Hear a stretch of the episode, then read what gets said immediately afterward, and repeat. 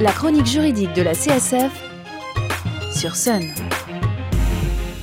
Bonjour et bienvenue sur Sun pour la chronique juridique de la CSF, Association de défense des consommateurs et des locataires. Et aujourd'hui, vous êtes un particulier et vous hésitez à vous acheter un ficus pour assainir l'air de votre logement. Votre voisin vous l'a dit, les plantes dépolluent l'air. Mais est-ce bien vrai? Eh bien non, c'est une fausse affirmation. En effet, pour que ce soit utile, il vous faudrait une jungle dans votre maison. Et en plus de cela, les polluants restent dans la terre et donc dans votre logement. Donc achetez un ficus parce qu'il vous plaît et pas pour dépolluer votre air. Mais alors du coup, comment assainir votre logement, me direz-vous? Eh bien tout simplement en aérant votre maison au moins deux fois par jour pendant 15 minutes, même si dans l'idéal, il faudrait le faire toutes les heures pour renouveler l'air et permettre ainsi une bonne ventilation de votre logement. En effet, vous êtes sans le savoir exposé à un grand nombre de polluants présents dans l'air que vous respirez. Même si une partie de ces polluants provient de la pollution de l'air extérieur, la plus grande majorité d'entre eux vient de vos activités quotidiennes et des objets présents dans votre maison.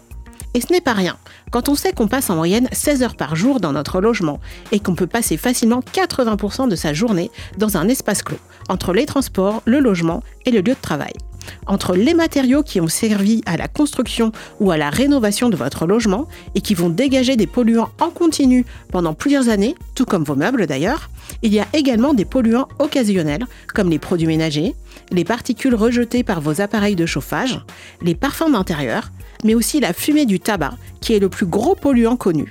Donc ne jamais, jamais fumer dans votre logement. Sans oublier les cosmétiques ou alors l'encens qui pollue encore plus que les bougies parfumées. Il y a aussi l'humidité qui peut être à l'origine de moisissures et qui peut venir par exemple de la cuisson des aliments, du séchage de votre linge ou de la douche que vous venez de prendre. D'une manière générale, dites-vous bien que tout ce qui sent est une pollution de l'air. Un air intérieur de qualité n'a pas d'odeur. Mais alors du coup, comment améliorer la qualité de l'air de votre logement, me direz-vous? Alors déjà, abandonnez l'idée de vous débarrasser de tous les polluants. Il y en a partout, tout le temps mais vous pouvez les évacuer régulièrement en renouvelant l'air de votre logement de deux façons. Premièrement, en entretenant la ventilation de votre logement. Tout ce qui va être VMC, le ramonage de la cheminée, le détalonnage des portes pour que l'air circule entre les pièces. Euh, ne pas boucher non plus les grilles de ventilation sur vos fenêtres, par exemple. Et en aérant en grand votre espace de vie. Ouvrez les fenêtres en grand régulièrement dans la journée. Et ne cédez pas à l'idée reçue que plus vous chauffez, mieux c'est. C'est faux l'air chaud peut contenir plus d'humidité que l'air froid et c'est alors le terrain propice pour développer des moisissures qui ont besoin d'air chaud et d'au moins 60% d'humidité. Attention aussi aux ponts thermiques qui sont une rupture d'isolation et qui vont vous faire consommer encore plus de chauffage et favoriser le développement des moisissures. Les enjeux sanitaires et économiques liés à la qualité de l'air intérieur sont importants. En France, on estime à 19 milliards d'euros par an le coût de la mauvaise qualité de l'air intérieur. En effet, une mauvaise qualité peut favoriser l'émergence de symptômes tels que des maux de tête, de la fatigue, de l'irritation des yeux, du nez, de la gorge ou de la peau, euh, des vertiges aussi, ou encore des allergies respiratoires et de l'asthme.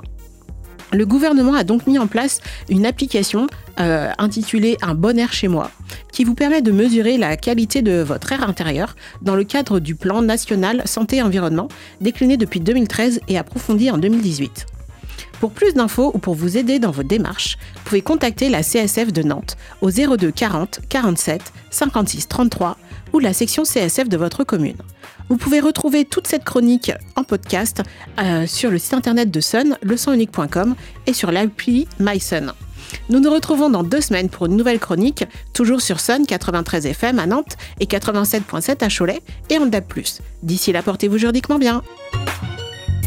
La chronique juridique de la CSF, c'est le jeudi matin sur Sun.